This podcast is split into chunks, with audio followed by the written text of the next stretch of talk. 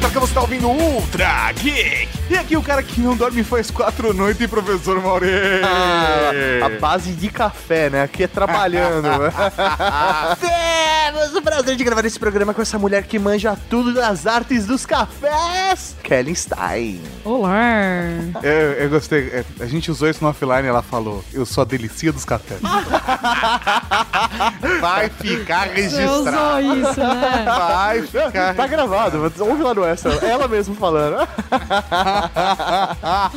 Olá, Cavalaria Geek, um Raul pra todo mundo que adora café como eu. Au! Au. Eu sou jornalista, Kelly Stein, trabalho com escrevendo sobre café há sete anos. Sim, existe assunto pra tudo isso, pra quem não imagina. Porra. E não se esqueça de conferir as minhas aventuras cafeinadas e gastronômicas no meu Instagram. É isso aí, o link está no post. Exatamente, professor Mauri. é Assim como o tema do Ultra Geek dessa semana é café. Mas que café tem de geek? Ah, vamos descobrir agora? Não, só depois dos Recadinhos!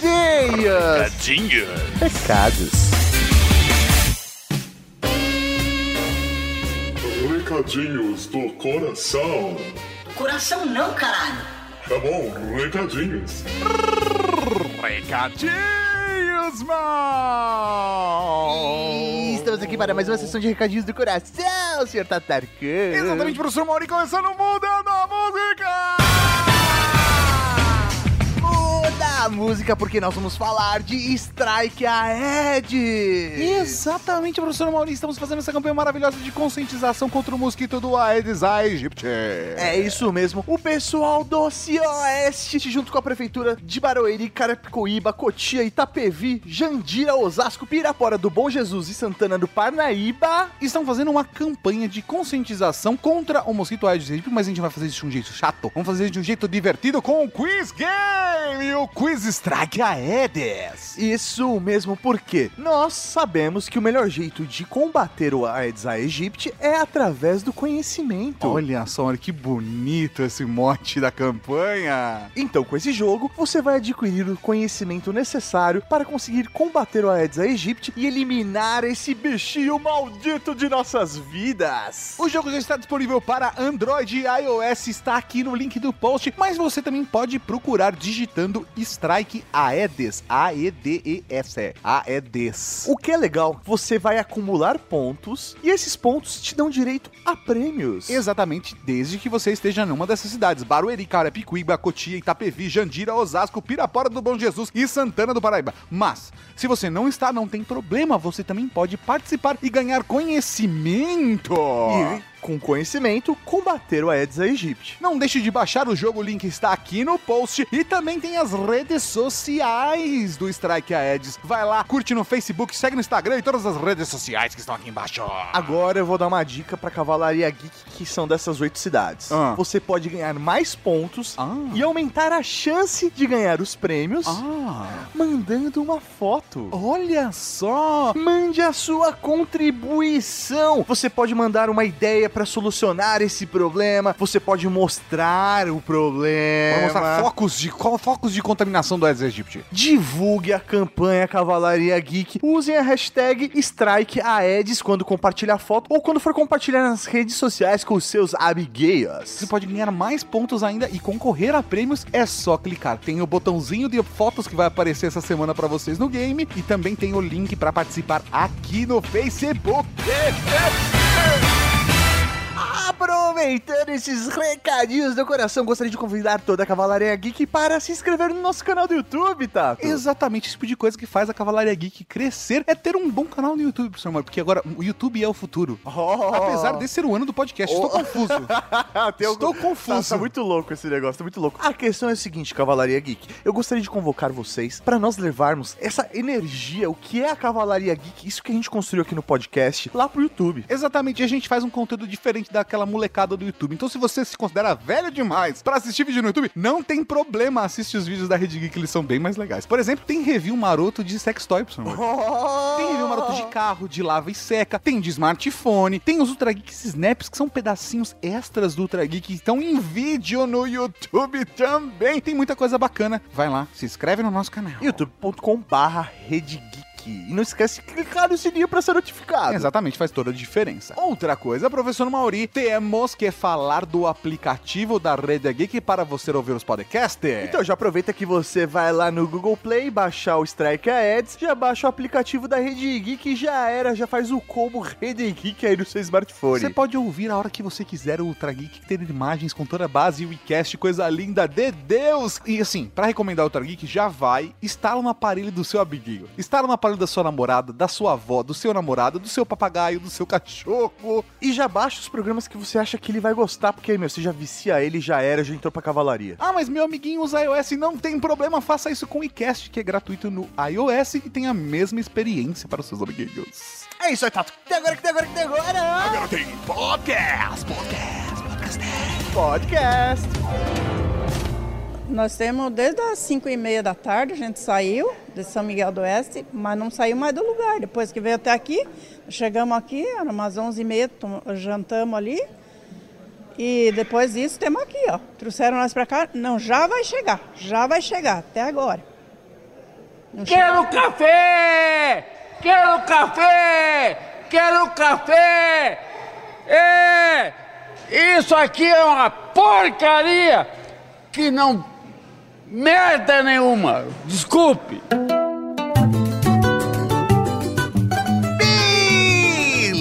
Beleza! Estamos aqui para mais um Ultra Geek e essa semana nós vamos falar sobre café. Justamente, café que move todos os geeks, né? Café que, velho, A galera de TI ama café, a galera de tecnologia ama café. você só tem peitinhos aí no seu computador que você ganhou graças ao Ufa, café. pensei que você falando que você, menina, só tem peitinhos, gasta o café, que faz desenvolvimento, né, das glândulas mamárias. Não, mas o- a webcam só foi inventada por causa do café. É então. verdade. É, rapaz. Café e geek, velho, tá ali, ó, correndo lado a lado. É o combustível do geek, né? Eu acho que vale a gente começar um pouquinho falando da história do café em relação com a história do Brasil, né? Eu acho que a gente tem uma cultura muito associada ao café. Lógico, a gente vai falar de tecnologia e café, vai falar de curiosidades relacionadas ao café, mas acho que a gente tem que falar do princípio para apresentar um pouco o café sobre outra perspectiva, para quem não conhece de história. Vamos, vamos começar do começo. Café não é um produto brasileiro, é uma fruta natural lá da Etiópia que ganhou o mundo e chegou aqui no Brasil por meio de contrabando. Contrabando, olha Contrabando. só. Começou bem. Brasil, meu Brasil. E não Brasil. veio pelo Paraguai, hein? É porque Veio naquela da- época se contrabandeava de outros lugares, né? Exatamente, veio da Guiana Francesa. Diz a lenda que a Guiana Francesa já produzia bastante café. O Palheta foi um encaminhado do Império para tentar pegar algumas mudas. Obviamente, o manda-chuva lá da Guiana falou assim: não, nem pensar, porque já era um- uma commodity que dava muito dinheiro pro país que produzia. A E- Guiana Francesa tava ganhando dinheiro pra caralho por conta do café falou, nem fudendo, porque se você levar uma muda daqui, você fode meu negócio. Porque você é gigantesco. Aham. Realmente, ele falou, então, muito obrigada, eu vim aqui tentar, né? O não eu já não tinha, já tinha, só que aí... Não tinha telefone naquela época na internet, então tinha que ir de barco. rolê. Aí, só que aí diz a lenda, não sei se isso é verdade ou não, é histórico, ele seduziu a esposa do cara. Meu Deus. E o cara, e aí, né? Sexo, traição, contrabando, a história do café no Brasil. É uma novela mexicana, né? Essa senhora, coitada, é, foi o chifre da história, né? A Madame d'Olivier, que hoje, inclusive, tem marca de café com esse nome. Ela colocou Que vai bem meio- com leite, né? Ah! Foi, gente? Café vai bem com leite. Eu não sei o que vocês estão julgando. Leitinho quentinho. e aí ela conseguiu, meio que por baixo dos panos, mandar algumas mudas pra nau do, do Palheta e assim chegou lá no Paraná. Na história do Brasil, nós vivemos meio que ciclos de produção, né? Veio o primeiro ciclo pau-brasil, depois nós tivemos um ciclo que realmente desenvolveu a economia interna, que foi a cana-de-açúcar. Isso. E depois que veio o café. É isso, é, essa é a ordem cronológica de, pra gente, sei lá, pensar numa linha do tempo, essa seria a ordem. então. Isso, é. A cana-de-açúcar teve aquele boom, virou virou ouro branco do Brasil, foi exportado, mas chegou um momento que não comportava, principalmente com o fim da escravatura, em 1888. Então, já começou a mudar, e aí o café, ele pegou parte ali de escravos, então existem hoje é, muitas fazendas que ainda tem a senzala lá, guardadinha, é, é um pouco bad trip mesmo. Tem, tem aquele clima pesado. Tem, é ruim, não sei se vocês acreditam em energia, é estranho. É, aconteceu, né? Então não tem como ignorar esse passado. E logo depois foi essa transição e o Brasil começou a receber muitos e muitos navios com imigrantes. Entendi. Aí veio a galera de- da Itália, do Japão, que veio ajudar a fortalecer essa mão de obra livre, remunerada. E aí começou a se desenvolver as fazendas de produção de café. Livre mais ou menos, né? Imagina os donos das fazendas lá acostumados com aquele trabalho gratuito e de repente, ah, vou ter que pagar a mão de obra. Então naquela época existia. Como que eu vou ter lucro, né? É, é, exato. Como que eu vou ter lucro na cabeça do cara? Eu eu tô acostumado a não pagar nada, agora eu tenho que pagar alguma coisa. Então, mas eles pensaram num sistema aí meio que pra deixar esse colono preso. Então, eles recebiam em suas fazendas esses trabalhadores e suas famílias. Mini cidades eram construídas dentro da fazenda para esses colonos, para esses trabalhadores. Ganhavam um salário muito ridículo, pouquinho, mas falava assim, ó, você tem o seu quintal pra plantar mandioca, pra criar galinha, e aí pode ser a sua segunda renda. Sim, aí o cara. Ou, ou ele tinha que comprar tudo na lojinha do fazendeiro, No né? armazém. E aí ele criava dependência de. Era um serviço escravo. Ele trabalhava pra pagar uma dívida que era impagável. sempre. Exatamente. Inclusive, minha família já trabalhou com isso. O meu avô e minha avó, ali na região de Marília, Chaporã, eles trabalharam com isso. O meu avô conseguiu crescer na vida É. e virou administrador de, de fazenda de café lá. Caralho! É. Só foda. que eles, eles moravam numa colônia e era realmente pesado, de criança ir pra roça. Se não era na roça do café, era na roça ali do quintalzinho pra tentar. Ajudar a compor a renda da casa. Você fazia filho pra poder ganhar dinheiro no futuro, né? E Isso. não o contrário, como é hoje. Foram seis filhos nessa família. Caramba! Exatamente. Uma coisa que é sempre associada ao café é o commodity, né? Essa palavra commodity, talvez pra muita gente não tenha significado, mas eu acho que seria bacana a gente explicar um pouquinho o que é o commodity, porque como o café é um commodity muito antigo que ainda existe até hoje, e isso impacta diretamente a economia brasileira, seria legal a gente dar um overview, falar o que é um commodity, como ele funcionava e como ele funciona hoje, principalmente relacionado ao café. Commodity é a produção de alguma matéria-prima para a indústria, seja nacional ou internacional. Quando o Brasil viu que tinha potencial, a maior extensão do Brasil tem condições climáticas favoráveis para a produção desse café, ele começou, vamos, vamos plantar, vamos plantar. Tanto que ali a Barra da Tijuca, onde a gente conhece, ali só é uma floresta reflorestada, porque aquilo ali era forrado com pés de café. Caramba, não Porque sabia ele- disso não. E, e ele queria plantar café, plantar café, só que ele observou que se deixar na mão da natureza, chega a um certo limite. Então, há 130 anos atrás, ele começou a investir em tecnologia. Dom Pedro II Dom já Pedro II começou a cientificamente a investir nas coisas. Esse cara merece um Ultra Geek. Eu não sou um monarquista, quero deixar bem claro, mas esse cara merece um biográfico Ultra Geek, porque é um cara mega geek. né? E foi nesse momento que o Brasil virou uma potência do café mundial. Lembrando que naquela época a quantidade era melhor que qualidade. Então ele dava alguns suportes, ah, inclusive financeiros, para a pessoa plantar uma varietal que era mais produtiva. O que, que isso significa? Que ela era resistente a pragas, doenças e conseguia Gerar mais café. isso, mais grãos por planta. Entendi. A tentar fazer o maior aproveitamento possível aí, né? E São Paulo, né? São Paulo, como ele se tornou essa potência? Foi o café que fez ele se tornar a cidade, o estado importante que ele é até hoje pro Brasil, né? O café transformou o Brasil sem precedentes. Mas eu acho que São Paulo foi transformado mais ainda, né? Do Brasil inteiro, acho que São Paulo, por conta da importância econômica de São Paulo hoje, tem a ver com o, o café e a sua história. Sim, o São Paulo é a cidade, a maior cidade mais perto do porto. Os fazendeiros, eles dividiam o seu tempo entre suas fazendas no interior. São Paulo era a base e depois sempre monitorando essas sacas do interior até o Porto de Santos. Aqui, no começo, era o ponto de venda, onde eram negociados os valores dessas commodities. Era tudo a céu aberto, numa ruazinha hoje no centro de São Paulo que tá lá, chamada Rua do Café. Olha, faz sentido. Do lado da Bovespa. Olha só que é a bolsa de valores, né? Acabou, valores. Você estava vendendo commodity pertinho de onde hoje tem a bolsa de valores, onde continua se vendendo commodity e continua se vendendo café. Café, exatamente. O dinheiro foi surgindo, eles queriam profissionalizar e transferiram a bolsa de valores do café, só do café, café para Santos, que era do lado ali do porto, que você já, com- já vendia e já, Já levava. Quase leilão, né? Era, e era bem intensa a movimentação de corretores. E aí eu sugiro a todos os membros aqui da cavalaria visitar Santos. Ah, Lá existe o Museu do Café, mas a arquitetura do prédio tá linda, maravilhosa e explica essa história. Uma curiosidade, né? Não sei se todo mundo sabe, mas a Avenida Paulista era só casarões de barões do café, né? Aquela, aquelas mansões gigantescas. E muitas delas estão lá até hoje, né? Você passa pela Paulista, algumas viraram bancos, algumas A viraram... McDonald's.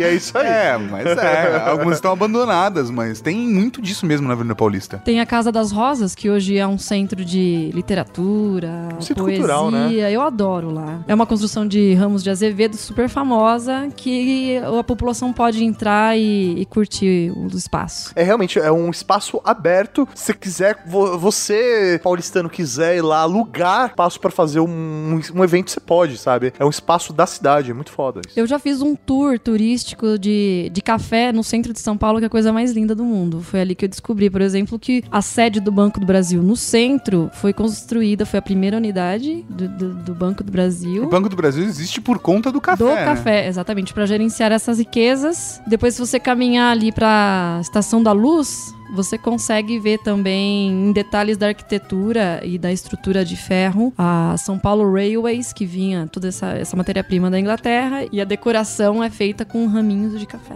Haha, que bonitinho. Uma coisa até legal de falar é a importância do café também para o desenvolvimento ferroviário do Brasil, né? A- aquela questão de trazer as sacas do interior, passar para São Paulo e ir para o Porto de Santos. Não dava pra fazer no lombo do burro, ah, né? fa- Fazia-se até no lombo do burro, mas as ferrovias foram criadas para isso e até mesmo para depois, obviamente, foram se expandindo para levar o café e outras coisas pro resto do Brasil. Mas quem financiou isso e quem teve a grana para poder pagar o desenvolvimento das ferrovias foi o café. Acontecia muito no lombo de cavalos e burros, mas primeiro era muito perigoso. Primeiro, acidentes, esses cavalos caírem com a minha carga preciosa, porque a fo- O foda-se. cavalo que foda-se, Foda-se, mas, mas... o meu café vai Sim. cair lá e eu não consigo recuperar. na Tinha- cabeça do produtor, né? Tinha muitos saqueamentos, então esse transporte era muito caro. Na época era mais barato você investir numa tecnologia, você vai passar um cadeado e em linha reta, do que ficar ainda dependendo de transporte Animal. Animal, exatamente. E aí, muitas das técnicas de engenharia ferroviária, por exemplo, como é que eu vou conseguir subir uma montanha com um trem cheio de café? Então, uma tecnologia de contrapeso que ajudava o trem a subir grandes montanhas carregado era muito utilizado.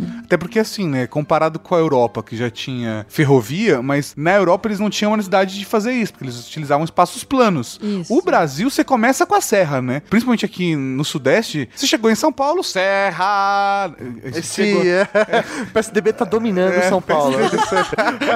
Mas não tem como, né? Tem até, é- é- você só vê mesmo a serra absurdamente gigante. Você tem que subir tudo aquilo pra conseguir chegar em São Paulo. Sim, a Estação da Luz era o ponto de encontro de todas essas ferrovias. Então, grandes barões do café se organizaram para construir a Estação da Luz. Mas se eu, por exemplo, se eu moro em Campinas, sozinha, tenho lá não sei quantos quilômetros de fazenda, eu sozinha vou bancar essa ferrovia para passar dentro da minha fazenda para transportar esse café. No passado, parava em, na Luz, aí eu negociava ali no centro, depois ia para Santos. Depois Começou a ampliar isso pro interior também. a malha viária começou a se expandir, mas graças a esses caras. Por exemplo, se eu não fosse um barão do café, mas tinha uma produção, é, eu ia agradar o meu vizinho pra ver se eu conseguiria levar algumas sacas pra tua ferrovia e transportar meu café. Entendi. Aí isso até lembra a gente do podcast de Santos Dumont, né? Que o pai do Santos Dumont criou, né, a sua própria linha de ferrovia dentro da fazenda, justamente porque ele trabalhava nesse, nesse métier, né? É Ultra Geek 210 e o link está aqui no poster. O Santos Dumont foi super sortudo, né? Quem não quer que um pai fale assim, filho, vai lá, estuda, faz os seus experimentos, que aqui a grana tá fluindo. Já era. preocupa. É, tá de boas, tá de boas.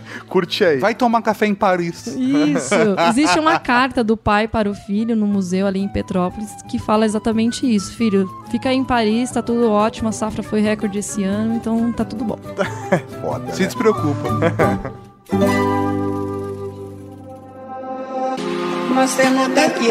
Chegamos aqui, umas 11h30, tomamos- jantamos ali. Quero café!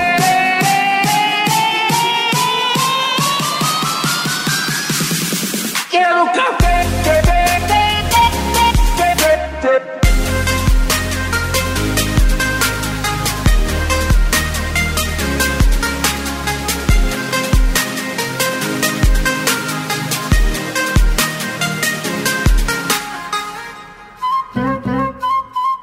gente tava falando da expansão da malha ferroviária pro interior. Isso fez com que as cidades do interior também se desenvolvessem e saísse um pouco dessa região mais metropolitana de São Paulo, né? Santos e São Paulo, capital. A região de Campinas foi um ponto que foi considerado quase um centro, né, do, do café. Campinas se transformou num grande centro, principalmente porque ele estava perto das fazendas e ali tinha o Instituto Agronômico de Campinas, que é o centro de produção de tecnologia e ciência voltada ao café. Aquele bancado pelo Dom Pedro II. Exatamente. Ah. Ano que vem completa 130 anos. 130 anos que o Brasil pesquisa café. Nem a Colômbia tem isso. A Colômbia o que ela tem de muito bem é um marketing maravilhoso, forte e um investimento nisso. O Brasil escolheu investir em ciência. Ah, é legal investir em ciência, mas é que tem que ser ciência e marketing, né? Pra vender o café mais tecnológico do mundo. É tudo, né? Não, não precisa. Era só alguém ter falado, "Ei, esse é o café mais tecnológico do mundo. E saiu de Campinas, então, algumas variedades de café que não existem na natureza. Como é que é? Peraí. Foi criado espécies novas de café, é isso. Você pegava um grãozinho de café, o outro ficava ficcionando até sair um terceiro grãozinho. Você usa a tecnologia a favor do café. Programas de melhoramento genético que existem até hoje. O Brasil tem o maior banco de germoplasma vivo de plantas. O que, que isso significa? A Etiópia doou para o Brasil, há muito tempo atrás, várias plantas. Então, eram as originais que estão plantadas ali em Campinas. E elas servem de base para pesquisas de melhoramento genético. Então, porque o café originalmente é da Etiópia, então uma planta original de café foi colocada em Campinas para que o estudo fosse feito em cima da, do DNA original. É isso? Exatamente. Às vezes essa planta ela é feia, ela não produz muito bem, mas ela é altamente é, resistente à doença. Então o cientista vai pegar essas características e cruzar com uma outra que é super sensível, mas produz muito café. Vão fazendo adaptações genéticas até encontrar a planta ideal do café. Várias plantas passam por isso, mesmo que não seja só processo genético, mas processo de enxerto. Existem diversas técnicas, né, que você consegue elaborar junto com uma planta para utilizar da melhor forma possível. Eu sei que com mexerica, limão, laranja dá para fazer umas coisas dessa também, onde você tem uma mesma planta, uma árvore, metade da laranja e outra metade da mexerica. Ou uma laranja lima. Ou uma laranja. Ah. Que idiota. É um assunto muito interessante. Se a cavalaria ficar interessada, a gente pode trazer os próprios cientistas aqui Nossa, seria conversar. muito legal. É mu- Caralho, É velho. muito legal. Falar de desenvolvimento genético e plantas. Então, no passado, toda essa pesquisa era voltada à produtividade. Então, algumas varietais que a gente chama, né, que é a variedade da planta, algumas varietais como a Mundo Novo foram desenvolvidas para quantidade. Foco em quantidade, não qualidade. que é na- no falou. passado, no passado sim. E aí, Mundo Novo e outras varietais hoje são até exportadas essa tecnologia. A Colômbia produz Mundo muito, novo. muito ali da variedade que surgiu em Campinas. Que legal. E essa, essa variedade que foi criada em Campinas, é recente essa criação? Tem 60 anos. Caramba! Nossa. Um pouquinho, jovenzinho. Veio um cara também com um navio aqui e ficou, "Oi, então, é, eu eu queria conhecer a sua esposa.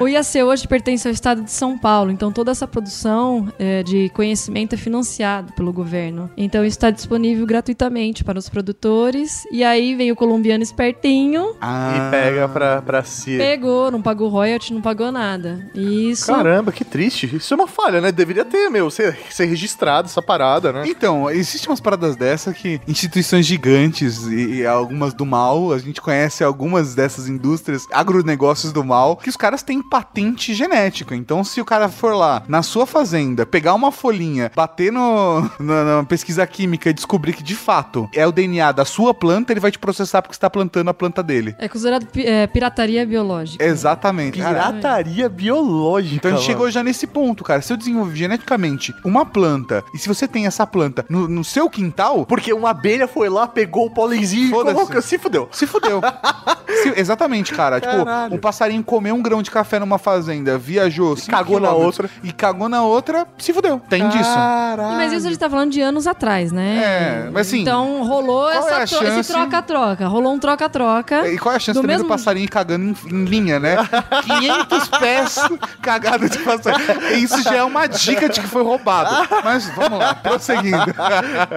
Rolou esse troca-troca de várias de variedades, inclusive a Etiópia deu pra gente bastante. E aí, recentemente, o governo etíope quis processar o Brasil. Eu falei, não, gato, tá aqui os certificados, vocês... Doação. Exatamente. Então rolou ali um problema. Entendi. No passado era produtividade. Quanto mais uma planta rendia, melhor. Hoje, com a expansão do mercado de cafés especiais, o briefing dessa pesquisa tá mudando. Tá no foco da qualidade.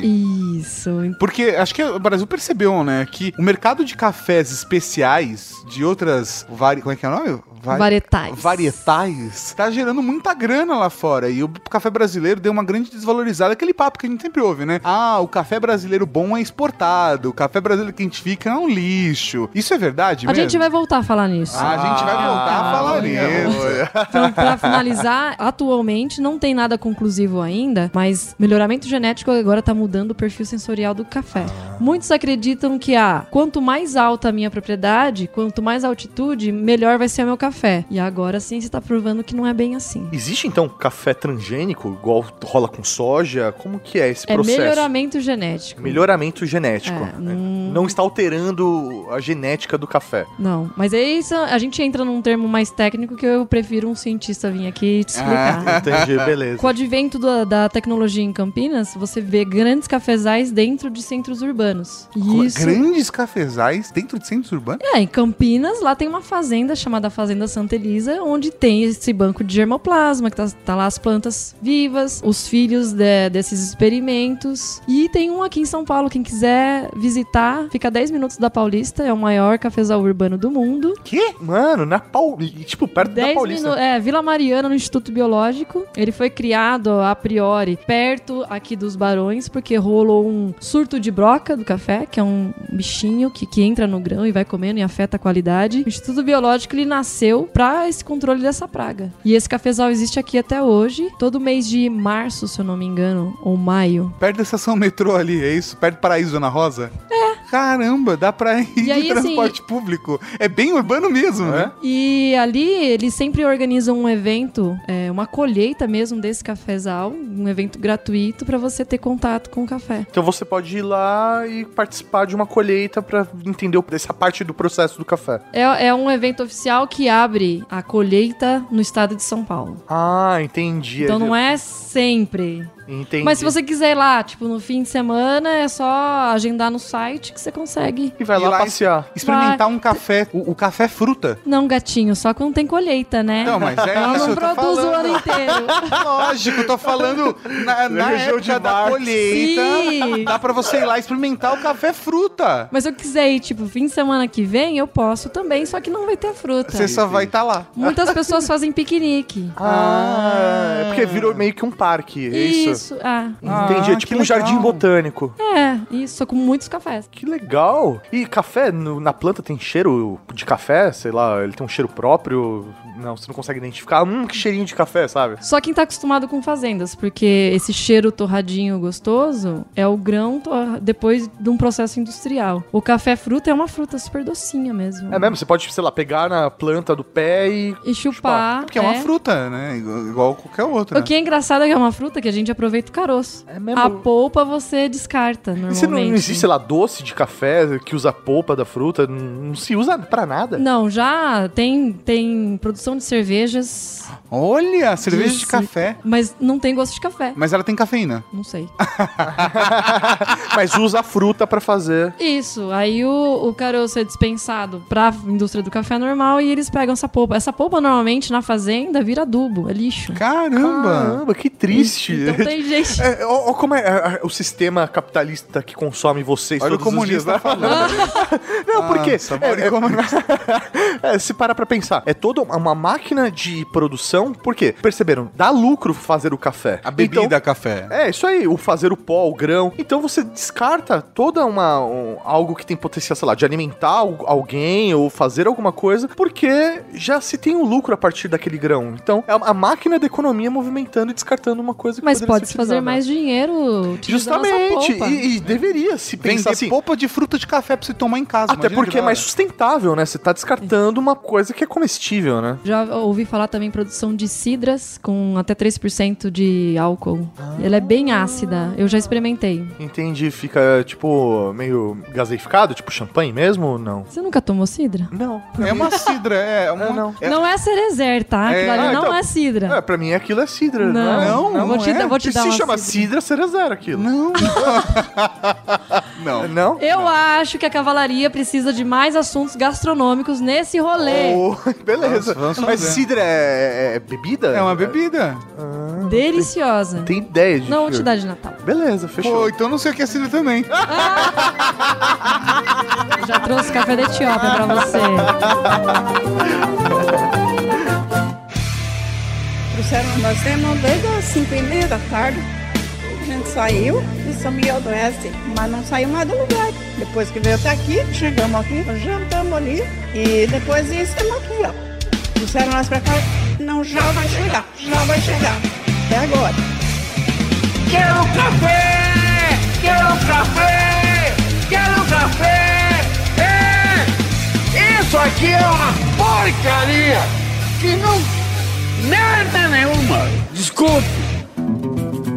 Acho legal a gente olhar pro café dentro de uma perspectiva, talvez. Como é que eu posso falar? Data. Data foda-se. Data foda-se do Trageek. Vamos colocar no gráfico. Isso, vamos colocar um pouco de dados pra falar da importância do café e do, do que é o café no mundo. Qual é a posição do Brasil nessa produção de café hoje, Kelly? Nós somos o pica-grossa do rolê. É mesmo? A gente, a gente que dita as regras. Sim, nós manda soltar, nós manda prender. Nós somos os maiores produtores de café do mundo. Com 49 milhões de sacas. Caralho, mano. Isso é, É, muito muita café. coisa. E aí, nesse meio de café, tem de tudo. Tem commodity, tem café especial, tem café ruim, tem café zoado, tem café adulterado. E Hum. tem Starbucks. Zoeira. Prefiro não me comprometer. Mas assim, pra você ter uma noção, o Brasil produziu aí no último ano 49 milhões de sacas. No segundo lugar tá o Vietnã, com 29 milhões de sacas. E a Colômbia tá com 13 milhões de A sacas. Colômbia pimpona com 13 milhões de sacas. É que eles têm um marketing aí, as 13 milhões de sacas dele custam o dobro das nossas 49 milhões de sacas. Aí é a isso? pergunta que não quer calar, meu amigo Tato, é o seguinte: o Brasil produzindo 49 milhões de sacas, recentemente Juan Valdez, a marca, anunciou que tá entrando aqui no Brasil. Cara, ainda tem espaço, né, pra, pra Tem. isso? Tá- Tem, o mercado consumidor é o segundo maior mercado consumidor do mundo, o Brasil. Tem isso que eu queria saber. Porque a gente produz, mas a gente consome também. Consumimos também. Mas sei lá, eu imagino que mais de 90% das casas do Brasil consumam café diariamente. E isso desde que até criança, todo mundo. É, né? eu, verdade. Eu tomava café na minha mamadeira. Sério? Nossa, sério? Isso explica muita coisa, né? Ela acelerada, Aceleradaça. Engraçado porque eu tomava café quando criança. Hoje não é uma bebida que eu tá no na minha rotina. Nossa, me deu vontade de tomar um café com leite hoje. É, é, não, eu, pra mim café com leite é uma bosta. Pra mim é café puro. Sério? Eu gosto dos dois. Eu gosto do café puro, gosto do café com leite com pãozinho com manteiga. Nossa, eu amo pão com manteiga e Nossa, café cara. puro. Então, eu prefiro café puro, porque aí quando eu como pãozinho com manteiga, dá aquele Concordo, gostinho do, do café com leite, sabe? Ah, entendi. Também é bom. Também é Eu bom. acho que o Mauri tá mais gourmet. Tá mais gordo também. Pra quem o Brasil vende café? A gente atende o quê? América, mundo todo? Sei lá, imagino que os Estados Unidos deve ser o maior comprador hoje de café do Brasil. São 120 países compradores entre Europa e América do Norte. Os Estados Unidos compra bastante, mas eu não sei em volumes. De qualquer forma, o Brasil não é o maior exportador de café do mundo, né? Ah, moleque, fez a lição de casa. Nós não somos, nós somos o maior produtor, mas a gente não é o maior exportador. o Brasil exportou mais de 53 milhões de saca. Ah, como isso é possível se produziu 49 esse ano? Existem os estoques. O pessoal guarda. Ah, entendi, caralho. Mas a Alemanha, mesmo na- sem plantar um pé de café, eles, eles exportam A Alemanha muito... não, não, não planta um pé de café, é isso? É, lá eles não oferecem condições climáticas para planta. Existe um termo técnico que fala o cinturão do café, que são áreas tropicais e subtropicais, onde a planta se dá muito bem. Para cima ou abaixo dele, não rola. Entendi. Por isso que essa região aí da Colômbia, Brasil, da Guiana, Etiópia. África ali, isso, exatamente. O Brasil é que tomou vantagem, porque o quase ele inteiro tá entre os trópicos que mais produzem café. Dá pra gente desocupar tudo e plantar tudo café. Meu. Dá, dá dinheiro. é só escolher o tipo certo. Mas aí, no caso, a Alemanha, ela importa esse café e ela revende esse café, então. Isso, Então ali- quer dizer que a Alemanha eh, está nos top 3 exportadores de café, mas eles não plantam nada, eles compram do nosso café e reexportam porque eles distribuem pra Europa. Eles, eles, a exportam o logística. produto exportado. É, isso. aí, e ganham em cima da gente. E aí o valor, quando cai na mão deles, duplica ou às vezes até triplica. Que legal! E aí tem gente que reclama do 7x1. Nossa, cara. É triste, É, né? nossa, velho, que absurdo, mano. Um dado super interessante: o Brasil é o maior produtor de café do mundo. Parabéns. O estado de Minas é o maior produtor do Brasil. Isso significa que 48% do café que é produzido no Brasil é de Minas, ou seja, o maior produtor de café do mundo é, É Minas. Caralho, velho, isso é verdade. Sensacional. Isso porque, meu, eles era a política do leite, né? Isso, exatamente. Olha O que houve com café, né? E a gente achando que o queijo que, ia ser, que era bom lá, né? Queijo e cachaça. O doce do leite. É, leite, queijo, cachaça e café, mano. Caralho, eles movimentam o Brasil. E quietinho. E quietinho.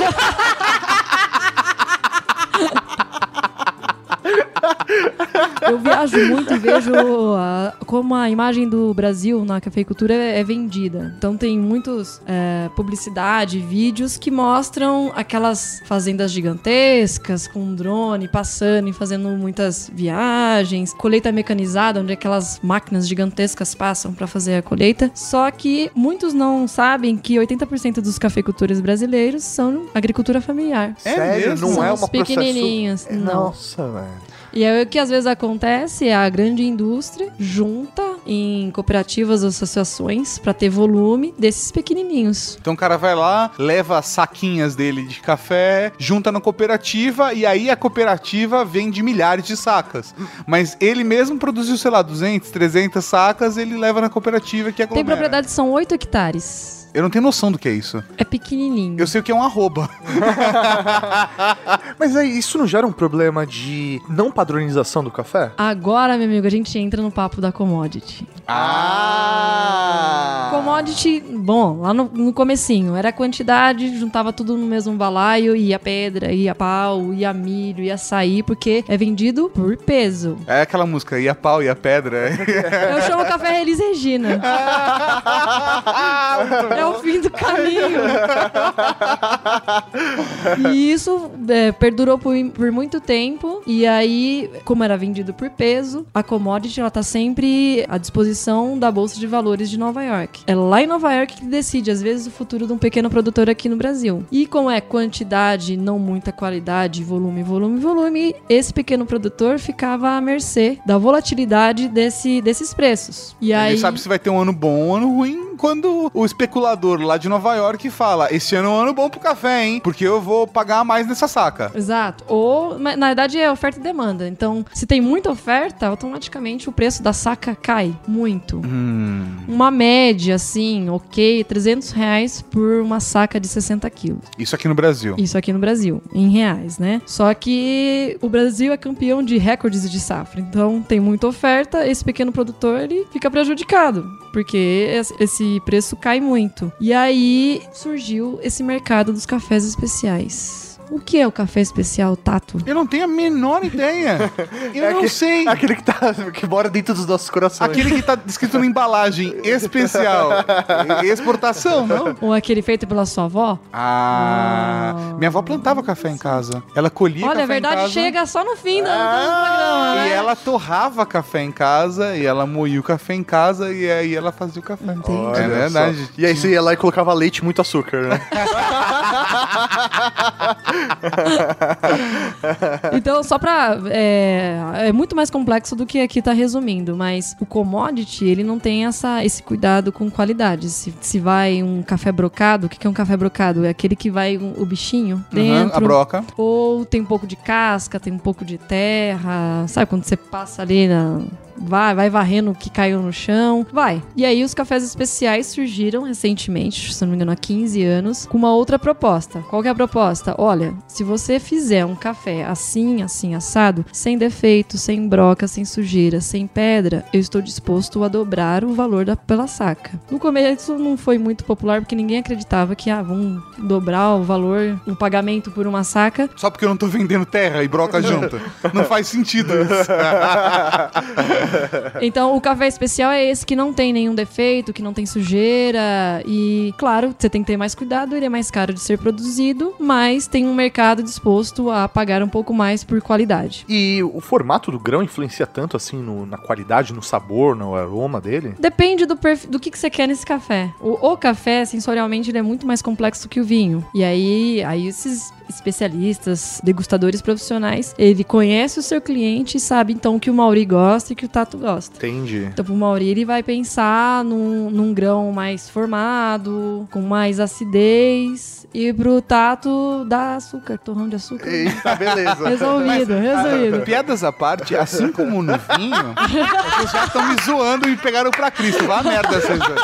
Piadas à parte, Mas então. piadas à parte, tem toda uma preocupação, o processo de, de café e vinho tem algumas similaridades. Por exemplo, a preocupação com o terroir, de você plantar o café num determinado lugar que você vai ter algumas propriedades de paladar que você tem a mesma coisa com a uva. Ah, se eu plantar essa uva em tal tipo de terroir, eu vou ter tal resultado de vinho e assim por diante. Isso é muito usado, existem as, os processos de denominação de origem, queijo em vinho, em café. Existem alguns órgãos que certificam o nome técnico é denominação de origem ou denominação geográfica. Isso acontece, por exemplo, com o método champanoise. Pode ser classificado champanhe. Agora a gente tá falando de champanhe, né? Isso. Idiota. E- e- então, Pode xingar, pode xingar. Vocês- cortam toda a minha linha de raciocínio, que cara de idiota aqui. Existe isso, tá acontecendo no café, é, é importante, é, tem um peso grande na produção, na definição sensorial desse café, mas o melhoramento genético lá do IAC tá mostrando que é possível na- a, a planta responder de formas diferentes àquele terroir.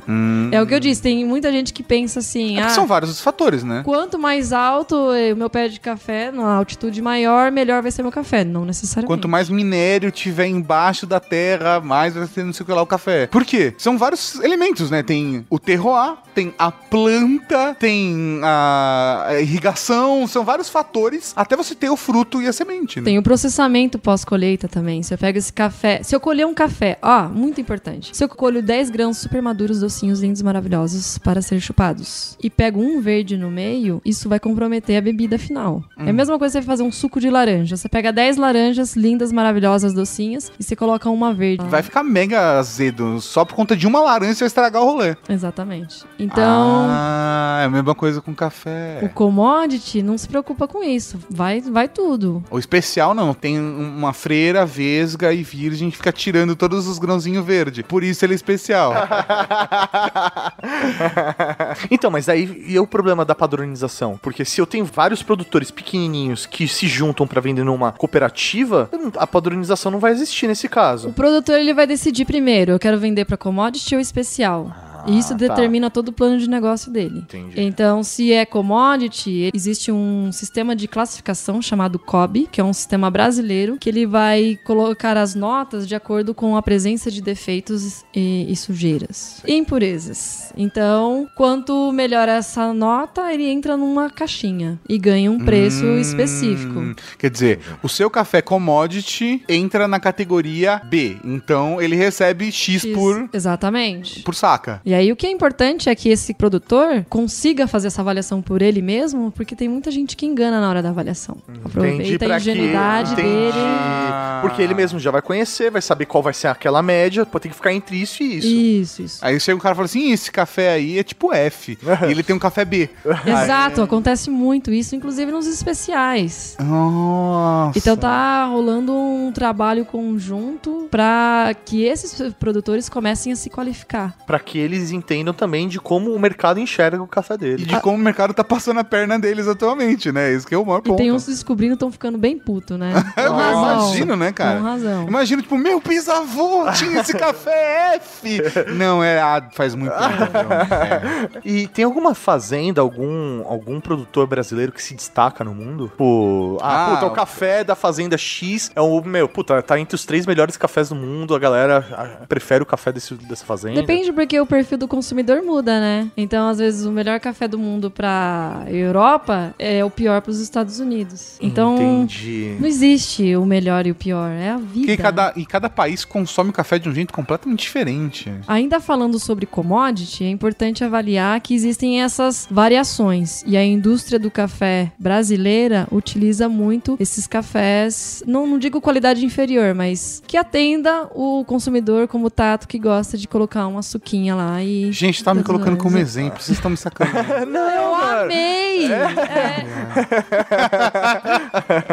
e aí existe a Associação Brasileira das Indústrias do Café, que tem feito um trabalho muito importante, não só no marketing interno para estimular o consumo interno, mas também fiscalizando a qualidade desses cafés internos. Então, elas- eles têm espalhados por todo o Brasil laboratórios que fazem análises que, assim, o- você compra um café torrado e moído. Então como você vai saber que só pode ser só barata ali? Exatamente, ou pode ser só pedra. Ou só terra. E aí é muito engraçado que tem ali, é, conforme vai subindo pro norte, tem muito açaí. Ah, Porque é vendido por peso. Minas é bastante milho. Ah, Entendi, olha que o louco. cereal, torra tudo, velho, e tá valendo. É, vai virar meio sabor, aromas de carvão. Então, tá tudo vai... vai pegar o mesmo gosto, tudo. Exatamente. E aí eles criaram o selo de pureza da BIC. E isso é uma garantia pro consumidor de que não tem tanta pedra, pau e Entendi. Fim do caminho.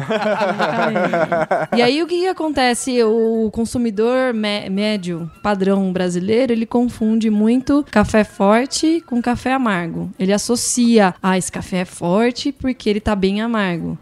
Vamos analisar uma caipirinha. Uma caipirinha é forte porque tem alta concentração de cachaça. Sim. Não significa se ela é mais doce, ela é mais forte. A mesma coisa acontece pro café. Ah, Então, um café naturalmente doce, se você ele tá forte, é alta concentração de pó diluído em água. Não que seja amargo. Amargor não é indicativo de intensidade da bebida ou não. Tá, mas aí o tipo de torra também não vai influenciar? Muito. Porque aí eu posso ter, sei lá, torra média, torra forte, torra fraca, existe essa... Essa é uma padronização. A, a indústria ela vai forçar um pouquinho mais a torra, porque como tem muito café diferente, ela me- baliza ali numa torra mais forte. Como o consumidor brasileiro está acostumado àquela coisa mais amarga, então ele encara isso como o café forte do Brasil e tudo bem, vende e vai. Agora, conforme vai ficando especial, essa torra, esse grau diminui para que você deixe os as características do café aflorar. Agora à segunda parte da nossa reportagem sobre cafés especiais. especiais. É! Quero café! É! Quero café! Quero café! Quero café! Porcaria! Tá vai chegar, vai, tá vai, tá vai, tá vai chegar, vai chegar, vai chegar. Porcaria! Que não. Merda nenhuma! Desculpe! Desculpe! Beleza, mas a gente falou de café commodity. E como é que a gente qualifica o café que é especial? O que, O que torna especial o Né, café né, especial? É, o, ca- o café especial, ok. Ele tem menos sujeira, menos terra, menos pedra, menos pau, menos fim do caminho. E também tem mais grãos maduros. É isso. O especial. Isso. Exatamente. É importante também, tem gente que fala, ah, café me dá gastrite. Não é o café que te dá gastrite. É, são essas impurezas, esse pau Ah. torrado. Olha só. É isso Não que é. dá gastrite. É isso que dá gastrite. Que nem o Dr. Bactéria falou lá no Trageek 195. Bactérias, que não é o chocolate que te faz passar mal, mas sim as partículas de barata que estão dentro do chocolate. Ah, E que é permitido por lei, né? E Uma que é quantidade. permitido por lei uma certa quantidade. é permitido por lei uma certa quantidade de broca no café também. Ah, É isso aí. Não dá pra fugir do ecossistema, né? Nós estamos no Ou ecossistema. ou Ou seja- você compre um café especial em grão, porque aí você bota na mesa e você sabe o que tem lá. Ah. Então esse tem que ser um café vegetariano. Ai, meu Deus do céu. Escroto. Mas então, como é que você qualifica o café especial? A Specialty Coffee Association of America Olha só. conhecida como SCA, ela conseguiu padronizar mundialmente essa nomenclatura eh, e classificação de cafés especiais. Então, existe uma análise de defeitos, de impurezas, claro, mas ele vai analisar as características eh, sensoriais, os, sa- os sabores e aromas deste café. Que legal. São especialistas que ficam cheirando e bebendo café o dia inteiro. Exatamente. E eles nunca dormem. Eles cospem, igual o vinho. É bem nojento de assistir, inclusive. Tem uma escarradeira, assim. Essa escala de classificação vai de 0 a 100. Então, o café classificado até 80 pontos é considerado especial. Abaixo de 70, entra no rolezinho. Commodity. Não digo commodities, mas esses cafés mais tradicionais. Um especialzinho. Não. Ele é legal. Não é diferenciado de É Genópolis. simpático. E aí, de 80 pra cima, isso é, vai começar a aumentar o preço por saca. Existe, inclusive, Cup of Excellence, é como se fosse o grande Oscar do, do café. ah, meu, eu É tirei um um evento pra premiar. É um evento para premiar os melhores cafés do Brasil. Normalmente vem é, juízes gringos para analisar esse café para ser mais isento. E a partir dali um leilão é feito com os ganhadores. Ah. Entendi, porque ele deixou a saca de reserva lá pra vender esse daí mais caro. E aí ele vende bem mais Exatamente. caro. Ele Bem faz a caro. copa e... Imagina que um commodity pode vender por 300 reais, um specialty que ganhou o Oscar pode ser vendido por 7 mil reais. a saca. Nossa! Você entendeu porque o pequeno produtor agora tá se interessando? Sim, porque ele pode fazer só, só poucas sacas, só que meu, ele vai ganhar muito mais. É. E o mercado continua crescendo e tem espaço pra todo mundo. Ou seja, Sim, indústria, eu te amo, você é necessária. Genial, genial. beleza. A gente falou de café commodity, falou de café especial, mas tem a diferença de consumo de café. O brasileiro toma café de um jeito, o americano vai tomar café de outro, o italiano toma café de outro. Cada lugar do mundo que você vai se toma café de um jeito completamente diferente. Por exemplo, você vai no Starbucks e pega um café mais tipo um americano e compara com um café expresso. São, são cafés completamente diferentes. O que é café de verdade? Ou todos são cafés, ou nenhum é café, e tem um outro café que é o café de verdade. Qual é o rolê? Desapega desse café de verdade. Café de verdade é aquele que te dá prazer. Ah, olha, que, que nem o amor. então, se eu quiser comprar um pilão lá e tomar, e aquilo é, é, Se é te o dá meu prazer, café. exatamente. Xuxa cana de açúcar e vai, seja café. feliz, é café. Te- Entendi, eu gostei de você, Kelly. É. Caralho. Porque, mano, a galera de cerveja é tudo cuzona. Ah, não, porque você fica tomando esse negócio de milho não é cerveja. Caralho, eu gosto dessa merda. De milho é cerveja pra mim, acabou. Enfia no cu esse negócio gourmet seu. Nossa, mano, precisa ser agressivo. Não, mas existem esses cuzão no café também. Os hipsters, Ah, entendeu? Vou colocar gel no meu bigode, fazer tatuagens e falar que eu só tomo specialty coffee. tá. Entendi. Mas é. E isso tá atrapalhando, inclusive, o mercado, na minha opinião. O pessoal muito afetado não permite que o... novos públicos se formem. Entendi. Ele torna tão exclusivo que é proibitivo pra. Eu, por exemplo, eu, eu entendo um pouco sobre café, mas eu não me sinto à vontade em cafeterias que vem cagar regra na minha cabeça. Hora que eu, quero- eu só quero tomar um café. Eu não quero saber que variedade que é, eu não quero saber qual que é o processamento, eu quero tomar o meu café. Tem dia que você quer tomar um café especial, etc. Tem dia que você só quer tomar um Eu cafezinho. entendo o que a Kelly quer dizer. Porque não é o café, é o momento, né? Exato. É isso, não, ah, não quero saber o aroma, não. Eu quero só curtir o momento de eu tomar um café aqui, vou ler o meu livro, vou ouvir uma música. Se eu estou e- num momento que eu quero entender um pouco mais sobre aquele café, sobre os processos, aí eu pergunto pro barista. Oi, tudo bem? Esse café aqui, na verdade, é um blend de cafés que tem um terço de café colombiano, um terço de café brasileiro e um terço que foi cagado por. eh, Vir, velhas virgens albinas. no Himalaia. Exato. Só para registrar, o Brasil tem uma política que impede que grãos verdes de outros países entrem aqui. Alguns Ah. alegam que é medidas fitossanitárias para proteger de pragas, outros acreditam que é protecionismo mercadológico. Aí você Escolhe. você decide. Ah. Tan, tan, tan, tan. E aquele café arábico, arábico, arábico, como que é essa parada? Tem vários tipos, né? Tem esse mundo novo, tem esse Calma, arábica. calma, calma, não misturem, não, Não misturem. é, tudo- não é. Existe a família, como existe o Homo sapiens, Ah. existe o Coffee, que é todo mundo junto, irmão, together. Entendi. Tá ali, café. Aí existem duas grandes famílias. A primeira, café arábica, e a segunda, a café canéfora, que também é conhecida como robusta ou conilon. Como é que é? Da- do lado esquerdo tá quem? Pra eu entender. Tem a arábica. A arábica e a robusta. Isso. Arábica é o primo rico, o robusta é o primo pobre, basicamente. Então, o arábica, ele é conhecido por ser muito bom sensorialmente, ele é complexo, tem ácidos, notas, não sei das quantas. Só que ele é muito sensível a mudanças climáticas, pragas e doenças. O robusta, como o próprio nome diz, É mais forte. ele aguenta o que vir. A produtividade é boa, só que sensorialmente esse café não é tão interessante. Como é, a sua produção é mais barata, a saca, o final, o preço final dessa saca também é mais barato. Então ela é usada ou robusta em blends da indústria. Então o café solúvel, 80% da receita do solúvel, aquele instantâneo que você joga água quente, Por esse café. isso, 80% dele é robusta. Ah.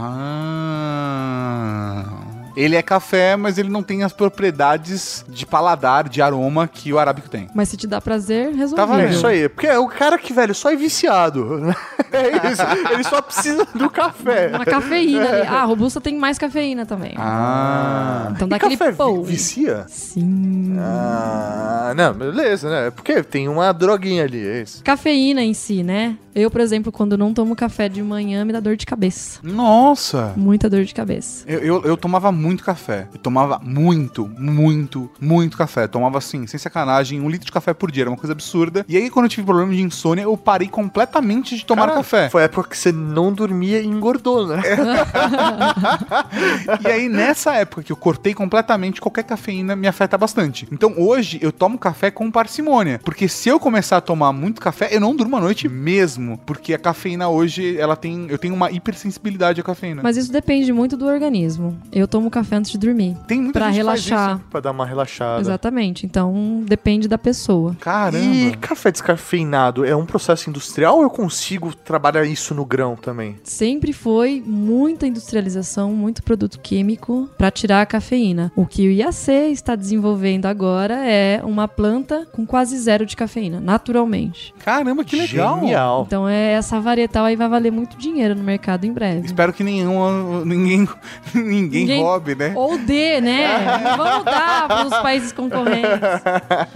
Retomando as famílias, que aí o, o Tato perguntou: ah, o que, que é mundo novo? Catuaí, Caturra. Uhum. Isso são divisões do Arábica. Ah. Variedades dentro da Arábica. Mesmo que criadas, são variedades. Sim. Varia... Como é que é? Varietais. Varietais. Que bonito, varietais. E no- na família de robusto também as- tem as suas varietais também. E as cápsulas? E agora tem maior discussão, porque tem as cápsulas. Você Ah, as cápsulas. compra a máquina e coloca a cápsula lá e tá fazendo café foda. E aí a Alemanha já proibiu por conta do lixo que isso gera, né? Que cada cápsula daquela é um processo industrial absurdo e você não consegue reciclar, porque tem uma mistura tão grande de materiais que já era, né? Cada capsulinha daquela é, vai pro meio ambiente sem saber o que fazer. O café, pelo menos, é bom o café da cápsula? O café não é bom? A cápsula vale a pena? Ou cala a boca, Tato? O que que eu faço? Calma, primeiro tira os dois pés do peito e vamos dar uma passo pra trás e vamos analisar. Principalmente a Nespresso, ela foi muito importante para o mercado, junto com a Starbucks, para mostrar para o consumidor final que café não é tudo igual. Não é aquele cafezinho que você pega de graça no fim do rodízio de carne. Oh, que é bom. é O café ele pode ter diferenças e isso, o mercado de cafés especiais deve muito a eles, porque po- e as pessoas começaram a, a entender e sentir as diferenças. Sim, Então, porque você pode pôr chantilly e caramelo, né? Mas tem o lungo, ristreto, que é totalmente diferente de, um- de outros mais suaves. Então eu acho que teve um papel muito importante. É a porta de entrada para drogas mais pesadas, brincadeira. O cara começa tomando um cafezinho, depois quando vai ver tá fumando um cigarro, depois tá fumando maconha e cheirando cocaína.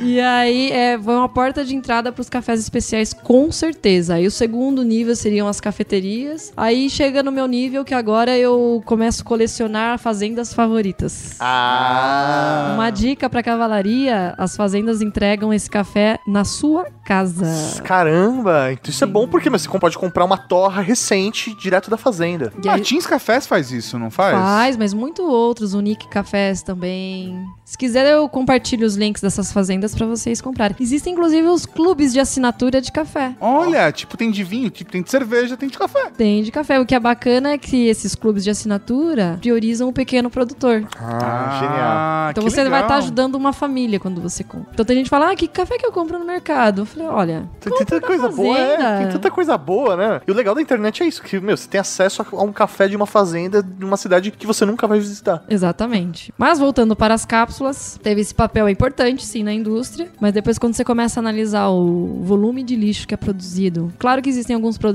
programas de reciclagem, mas até quando elas são realmente efetivas? Eu, por exemplo, eu gosto de que o café me surpreenda. E a indústria, a qualidade dela é padronização. Justamente. Por isso que eu falo, não tem bom ou tem ruim. Se o consumidor é do perfil que gosta de tudo igual, Ele vai tomar o mesmo café o resto da vida. É isso aí. Não, fora que é, é, entra naquele ciclo, né, que a gente já comentou. O Brasil produz o café, vende a saca pra Alemanha, a Alemanha repassa pra Europa, ganhando em cima do nosso café sem produzir nada. O que sobra, eles vão lá e fazem as cápsulas e vendem bem mais caros de volta pra gente. Então, mano, é muito louco isso. 70 vezes mais caro.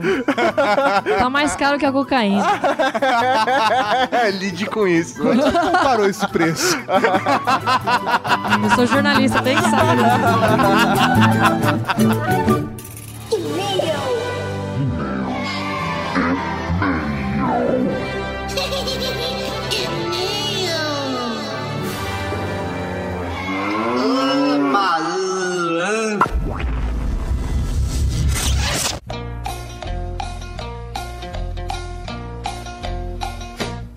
É isso aí, mal! Estamos aqui para os e-mails, comentários, batidos muito rol no Drag Que. Mas que beleza, senhor Tatarkan. E começando, professor Mauri, com o... O que, a gente vai começar hoje, professor Mauri? A gente começa com o spot! Olha só, dessa vez vamos receber o spot aqui de Luiz Henrique do Lote Peloto. Bom dia, mesmo que de noite, meu nome é Luiz Henrique e eu vim falar do Lote Piloto. Esse podcast que você nem conhece, mas vai considerar pra caramba. No Lote Piloto eu falo sobre coisas que acontecem comigo, do meu cotidiano. Cada episódio tem mais ou menos seis minutos e são bem divertidos. Quer dizer, minha tia falou que são. Ela gostou também bastante daquela novela O Clone. E o Lote Piloto pode ser encontrado no seguinte link, https dois pontos barra barra soundcloud.com barra Lote Piloto. Uma vida longa e próspera pra você e te encontro no Lote Piloto. Que interessante, Tato. Olha que diferente esse Pelo que lote entendi, piloto. é é um vlog, é, é um É um vlog, é um diário. pod. é, é, é um, é um podcast diário sobre a, a vida dele, é isso? É um podcast diário, não sei, ou um podcast que não sai todo dia É necessariamente. confuso, mas parece ser legal. Cara, diferente, cara. Então clica aqui no link e dá uma olhada. O podcast dele está no SoundCloud. SoundCloud. SoundCloud. Ah, é o soundcloud.com barra lote piloto. Vamos agora ao primeiro comentário e começando com Jefferson Oliveira Ramos, o corretor ortográfico da Cavalaria Geek. Que está escrevendo cada vez melhor. Estamos fazendo um bem pra ele. Olha né? só, Raul Cavalaria. Raul. Mais um podcast muito bem feito e com conteúdo de qualidade. Muito obrigado. Fiquei triste de infelizmente não ganhar meu Zenfone 3, mas bola pra frente, estou analisando o meu orçamento para comprar um de 64 GB pra mim e o de 32 dourado. Parece uma barra de ouro, pior que parece mesmo. Que coisa linda pra minha esposa. Meus parabéns a Asus pela divulgação bem feita com a parceria da Rede Geek. Cara, pontuação perfeita, palmas digitais pro corretor ortográfico pelo trabalho excelentíssimo na escrita desse comentário. Muito, ó, parabéns, meu velho. Então, um Raul para o corretor ortográfico. Um Raul, meu velho. E o próximo professor Mauri é um e-mail chicante da Demolidora da Cavalaria Geek. É Raul Marechais Lindos. Raul. Raul. Escreva esse e-mail com o objetivo de apresentar um feedback. Tô falando até rápido pro Samuel pra, porque é grande. É grande. Escreva esse e-mail com o objetivo de apresentar um feedback a respeito do audiojogo Ultra Geek Apagão. Esperei até o dia de hoje, pois queria dar uma opinião compacta sobre tudo. Não ganhei Zenfone. Mas não se preocupem, não estou chateada. Como contei para o mensageiro espacial, apesar do prêmio ser um grande motivador, o importante mesmo era mandar os áudios e torcer. Foi extremamente divertido. Eu também achei. Eu também gostei bastante. Apresentarei aqui coisas que gostei e que não gostei. Isso, pois, quero sempre ver meus marechais em posição de destaque cada vez melhores com suas armaduras brilhantes, hahaha. Antes de alguns pontos, marechais eu pequei. Ouvi os dois caminhos toda semana. Ah. Isso porque sou muito competitivo e queria saber quem tinha ganhado. para poder fazer áudios melhores. E o segundo ponto é que eu não li a HQ, mas não precisava ler HQ. Não, precisa, mas você, isso é um pecado. Vai lá na editora Draco e compre sua HQ do Apagão. Exatamente, todos os episódios do Apagão, do audiojogo, tudo tem o link pra comprar HQ. Por que? Não sei, porque eu não tô ganhando nada pra colocar lá, nem comissão, olha. Vamos lá, pontos que ela está avaliando o audiojogo Ultra Geek. Um, personagem. Eu adorei os personagens, principalmente a capacidade que o Bigato tinha de encher a gente de ódio. É, Era o ponto principal do, do personagem mesmo. O cara tinha um toque de rei de merdas. Tudo que ele tocava virava merda, né? A Elo e a forma com que vocês trataram a sexualidade dela, como se fosse um segundo plano, mas sempre presente. A Elo é lésbica e tem uma namorada trans. Isso realmente importa? Realmente a diminui? Genial, senhores. Palmas digitais. Um debate muito importante de forma leve e descontraída. Voltarei nele no capítulo seguinte. Ó, São capítulos, Mauri. São versículos, Mauri. é, é legal que assim, na verdade, a gente falou no making off. É a isso Elo é bi. ela é bi. Ela, ela não é lésbica. 2. Roteiro e diálogos. Esse capítulo vai mostrar erros e acertos. Vamos lá, erros, amigo. Talvez por isso sejam mais delicados. Fazendo um gancho com o capítulo 1, os diálogos que tratam da sexualidade de Elo e da Derby. Gostaria de destacar o diálogo com seu Gilmar e Elo dentro da ambulância. Ali, Elo diz uma grande verdade. Sempre existiram homossexuais. Contudo, eles viviam escondidos com medo da repressão da sociedade. E o seu Gilmar completa se recordando que havia alguém no terreiro que ele frequentava, dando a ideia para o público que também era um homossexual. É, a pessoa do terreiro Sim, era sim, homossexual. exatamente. Aham. Um diálogo simples e primoroso. Outro destaque pra avó da Elo, quando ela disse a Derby que a neta precisava de uma mulher forte assim como a Derby era. Os marechais dos senhores são lacrados mesmo, hein? Ai, ai. O que essas duas cenas têm em comum? As duas são pessoas de idade simples, na sua simplicidade se dispõem a compreender melhor o mundo, mostrando para as pessoas que a única coisa que as impede de ser alguém melhor é só o preconceito mesmo. Olha só que bonito. Que Mas assim, que ela o- conseguiu interpretar tudo isso. O mérito é do, Rafa, do Rafa Fernandes que tá Sim, escrevendo, né? com certeza. A, a- a gente tá envolvido no processo, mas o mérito é do trabalho dele, lógico. Assim como todo, todo, todo o ônus também, né? Se você quiser criticar. Contudo, tiveram algumas partes que, apesar de engraçadas, eu tive que comprar ideia pra seguir a história. A exemplo da parte do Tinder. Muitas estratégias poderiam ter sido mais fáceis e lógicas nessa parte. Até mesmo Elos ter seduzido o cara pessoalmente e dado um sossega leão. Mas eu entendo que deu um alívio cômico, sem contar que também passou com todo o ar de cavalaria essa coisa de app de pegação. Mas é, É, essa a aí, intenção. brincadeira, é essa era a aí. intenção. Tinha que, tinha que ter um pouco de suspensão de descrença nessa cena. A gente refez essa cena. Quantas vezes, Mauro? Umas Caralho. 15 vezes. Mas é. A gente achou ideia- que ia ser, tipo, é, é, é diferente. É, só, é só um toquezinho cavalaria ali no meio. Mas quem é que vai tirar um nude na hora? Esse cara não tinha nada na galeria, não?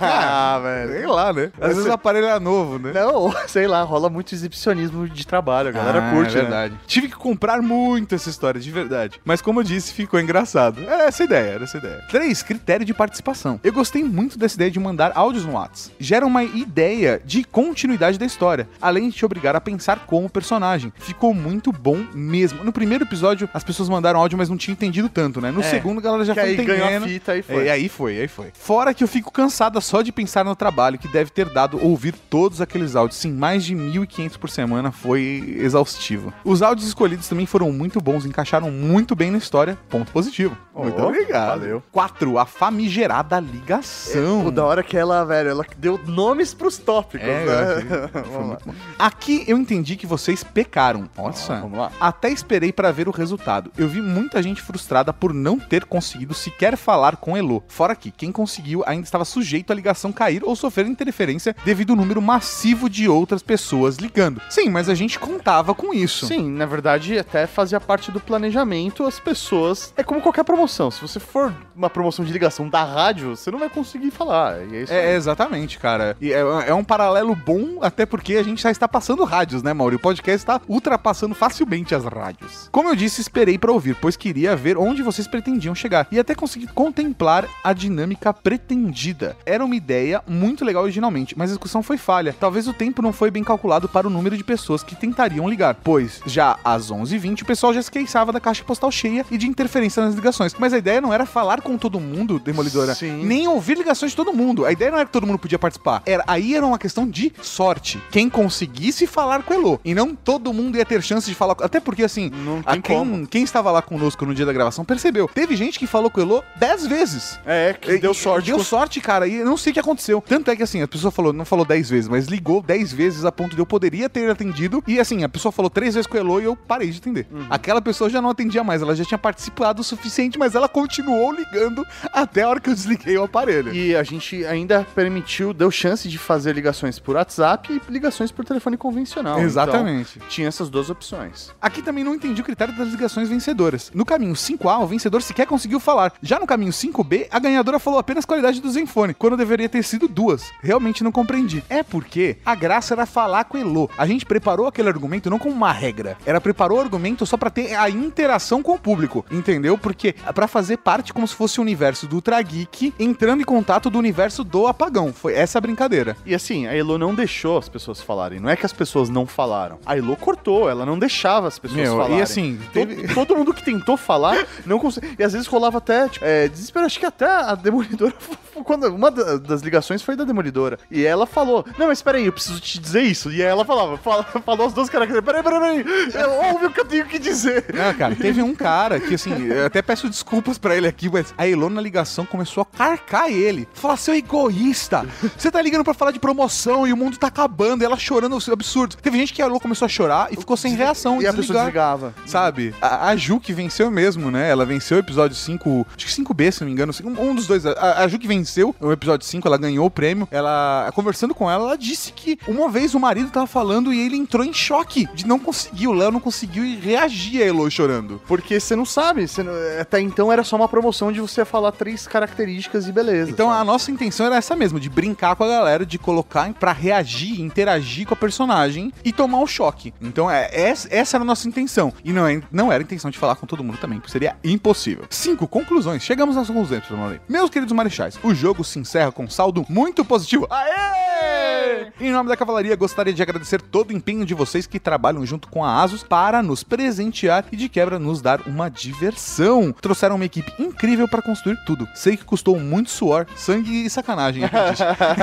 o melhor sempre. Um forte abraço, beijos mesmo na falta de luz e Raul. Jéssica Tavares, a demoledora da Cavalaria, que que é? Raul, sua linda, muito obrigado pelo seu feedback. Foi muito legal ver como você percebeu os- esses detalhes da construção da história e tal. E as suas críticas foram realmente muito válidas. Vamos avaliar isso e vamos considerar para a próxima construção do audiojogo. Um Raul, muito obrigado. Na próxima faremos melhor. Com certeza, sempre. E agora, o próximo e-mail é de Samuel Ró. Mas espera aí. Esse não é meio qualquer. Esse é meio especial porque é um batismo.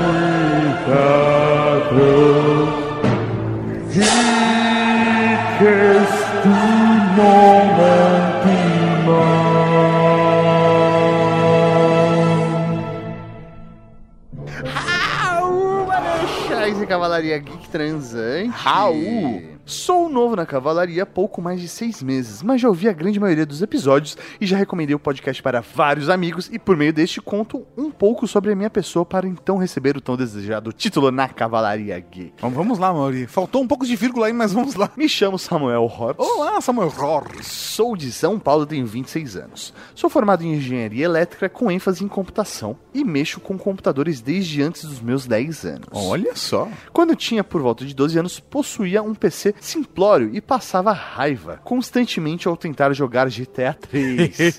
Quem nunca? pois ora o PC ligava e ora não. Pois claro que não poderia ficar sem o bom e velho jogatina de cada dia, né? Para tentar resolver o problema, decidi fazer um curso de montagem e manutenção de computadores no Senai. Hoje monto meu próprio computador e além de usar para trabalhar, ele está sempre repleto de jogos. Trabalho na área de inovação, desenvolvo aplicativos para o mundo mobile, iOS e Android. Quem usa o Windows Phone hoje? É, verdade, cara. E além disso, junto com alguns amigos, tento desenvolver jogos. Estamos trabalhando já há algum tempo em nosso primeiro projeto junto e espero que logo possamos lançá-lo. Por favor, nos avise quando. Para que não pensem mal de mim, sou casado. Por que pensaria pensa mal? mal de você porque sou solteiro?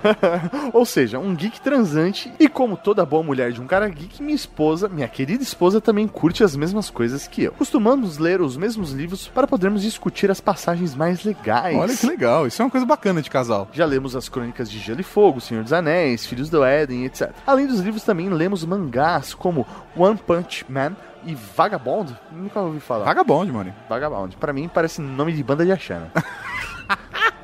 Cara, é verdade. Curtimos assistir séries e filmes fazendo maratonas anuais de Star Wars. Olha só. Por fim, nunca deixo de assistir uma boa partida de futebol americano e tento sempre que possível sair para dar umas pedaladas por aí. Cara saudável. Espero que consiga um nome bem legal com essas descrições que aqui escrevo. Um grande abraço e fico no aguardo ansioso pelo dia da minha nomeação. PlayStation, sim, já recomendei Ultra Geek para minha mulher e outros vários amigos.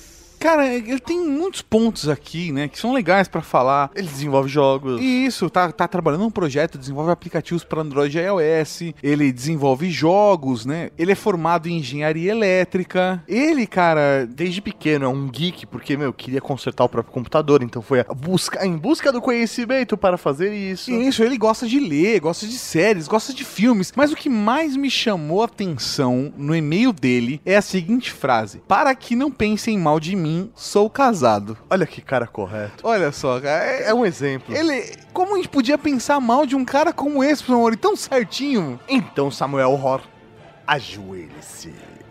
A partir de hoje, tu serás conhecido como O Flanders da Cavalaria Geek!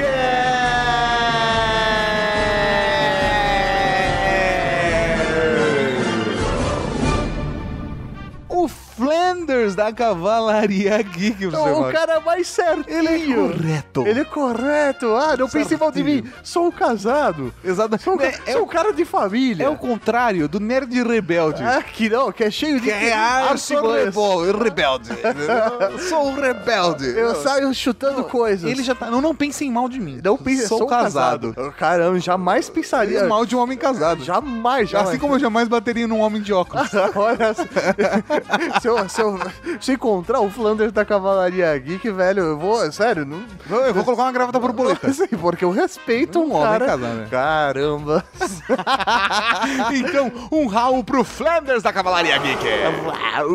E o próximo professor Mauri é um comentário de Washington Júnior Salles. Será que ele é parente do Dudu? Não sei, mas é que Salles com dois S aqui. Ah. Raul Cavalaria. Raul. Raul. Meu primeiro comentário aqui na Rede Geek. Seja bem-vindo. Seja bem-vindo. Olha só a diferença da gente no Nerdcast. Primeiro bem assim. comentário, uhul, seja bem-vindo. A gente estimula os primeiros comentários, os primeiros e-mails. Conheci por indicação do Jovem Nerd numa propaganda sobre o audiojogo. Olha só, Mauri. A gente falou mal deles e agora eles recomendam gente pra gente. Olha, A gente- quem, quem é? Jovem Nerd. Ele, olha, mó da hora o Jovem Nerd, caralho. Não, pelo amor de Deus, a gente adora o Jovem Nerd. Mas, mas, nós somos contra a política. E vamos, eu vou dar até uma dica. Não diga que esse é o primeiro e-mail que o Azagal vai ler. Ou minta. Minta também. Esse é o meu terceiro e-mail. Isso. ai, ai, vamos lá. Conheci por indicação do Jovem Nerd numa propaganda sobre o audiojogo e achei a ideia incrível. Comecei logo a ouvir, não só Apagão, mas também os outros programas e fiquei viciado. Ouvia um atrás do outro. Olha só. bem, seja bem-vindo à cavalaria, então. Vocês têm o dom de me fazer ficar extremamente interessado em podcasts sobre assunto que normalmente eu não teria o menor interesse. Como é o caso do programa sobre eletrodomésticos ou sobre lavar roupas. Cara, isso são coisas da vida adulta. É, velho, isso A, a vida adulta. Ah, amor, a vida a adulta. vida adulta, viu? Adorei o audiojogo e todo o universo apagão. Parabéns a todos os envolvidos. Espera que venha muito patrocínio para mais ideias incríveis como essa. Muito obrigado, também desejo muito isso. Vamos todos vibrar isso. Vamos todos orar para pedindo mais patrocínio para a Rede Geek. Para os deuses dos patrocínios. Não importa qual é a sua religião, à noite, antes de deitar, faça uma oração. Papai do céu, mande mais patrocinadores pra Rede Geek. A gente agradece essa vibração. Não importa se você é ateu. Você fala assim, ninguém. Querido papai ninguém. Tá querido papai ninguém. Por favor. Eu peço pro Papai Noel, que tem muito ateu que pede presente pro Papai Noel, né? É isso aí. Então você pede pro Papai Noel.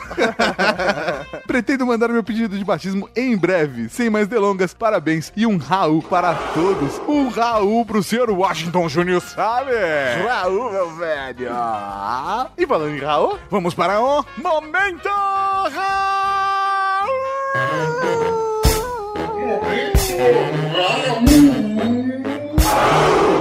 Tem o Raul Cortez, Raul Seixas, Raul Gazola, Raul Gil, Raul Júlia. Cara, tem Raul pra caralho aqui. o Raul para Leonardo Castoldi, que acordava de madrugada para cuidar do filho e já ouviu o episódio da semana. Um Raul para Fernanda Abreu Gontijo, que mandou um e-mail lindo com correções de português. A gente se esforça, cara. Um Raul para a Ju Bárbara, que ganhou o Zenfone 3. Um Raul pra Marcele Santiago, que amou tanto o audiojogo que correu atrás dos quadrinhos, mas não seguiu as regras do jogo. Ah, safadinha. Um Raul para Ed The Drummer, que nos deu parabéns pelo trabalho e imaginou a trabalheira que deu para fazer o audiojogo Ultra Geek. deu trabalho, viu? Um Raul pro Panoramix da Cavalaria Geek, que achou uma sacada genial mesmo e de certa forma ousada, pois vender um smartphone quando não há mais energia elétrica é uma ótima sacada. Um Raul para Jefferson Gouveia, que chegou aqui pela recomendação do Jovem Nerd, ouviu o audiojogo e viciou no Ultra Geek. Olha só, professor Mauri, o pessoal do Jovem Nerd mandando muita gente pra cá. Eles deviam recomendar mais vezes a gente. Eu também é. um Raul pra Alan Ezegran, que adorou o audiojogo Ultra Geek, disse que tem um Zenfone 2 e vai comprar um Zenfone 3, por isso agradeceu a Asus por apoiar nosso projeto. Um Raul para o Rapson, que adorou o audiojogo Ultra Geek e que reclamou que o Downcast do iPhone só baixava o episódio A. Como Cara, assim? é, tem que reclamar pro pessoal do Downcast, que provavelmente é o Bigato que tava desenvolvendo, e por isso saiu o episódio A. A avó no cenário dele morreu assim como uma criança, né? É o spoiler. Um Raul pra Michelle Okabayashi, que chegou aqui por conta do papagá e já é da Cavalaria Geek, que era um batismo. Ah, mas que beleza. Um Raul pra você que mandou um e-mail, mandou comentário, mas não foi lido aqui. Um Raul pra todo mundo que assistiu o Geek Snap pra ver se o seu áudio estava lá. Muita gente fez isso. Um Raul pra você que vai se inscrever no canal do YouTube da Rede Geek. Um Raul pra todo mundo que vai baixar e jogar o Strike Aedes. Façam isso porque esses números de download vão ajudar a gente a fazer, quem sabe um dia, professor Mauri, um jogo da Rede Geek. Que beleza! É isso aí, Cavalaria Geek. E até semana que vem. Com mais um Ultra Geek. aqui na Rede Geek. Tchau, tchau. Raul. Vamos lá, gravando agora. Primeiro bloco, lembrando entre 10 e 15 minutos e, meu, relaxa. Vocês vão me tá? avisando. É, não, relaxa. Fica tranquilo. Você Quando ver rolar, que- rolou. Você vai ver. Você vai ver, vai ser natural tal. e Vai- vai passar aí. muito rápido. É isso aí. A gente até chora no final. E se abraça, pelado. Isso, happy ending.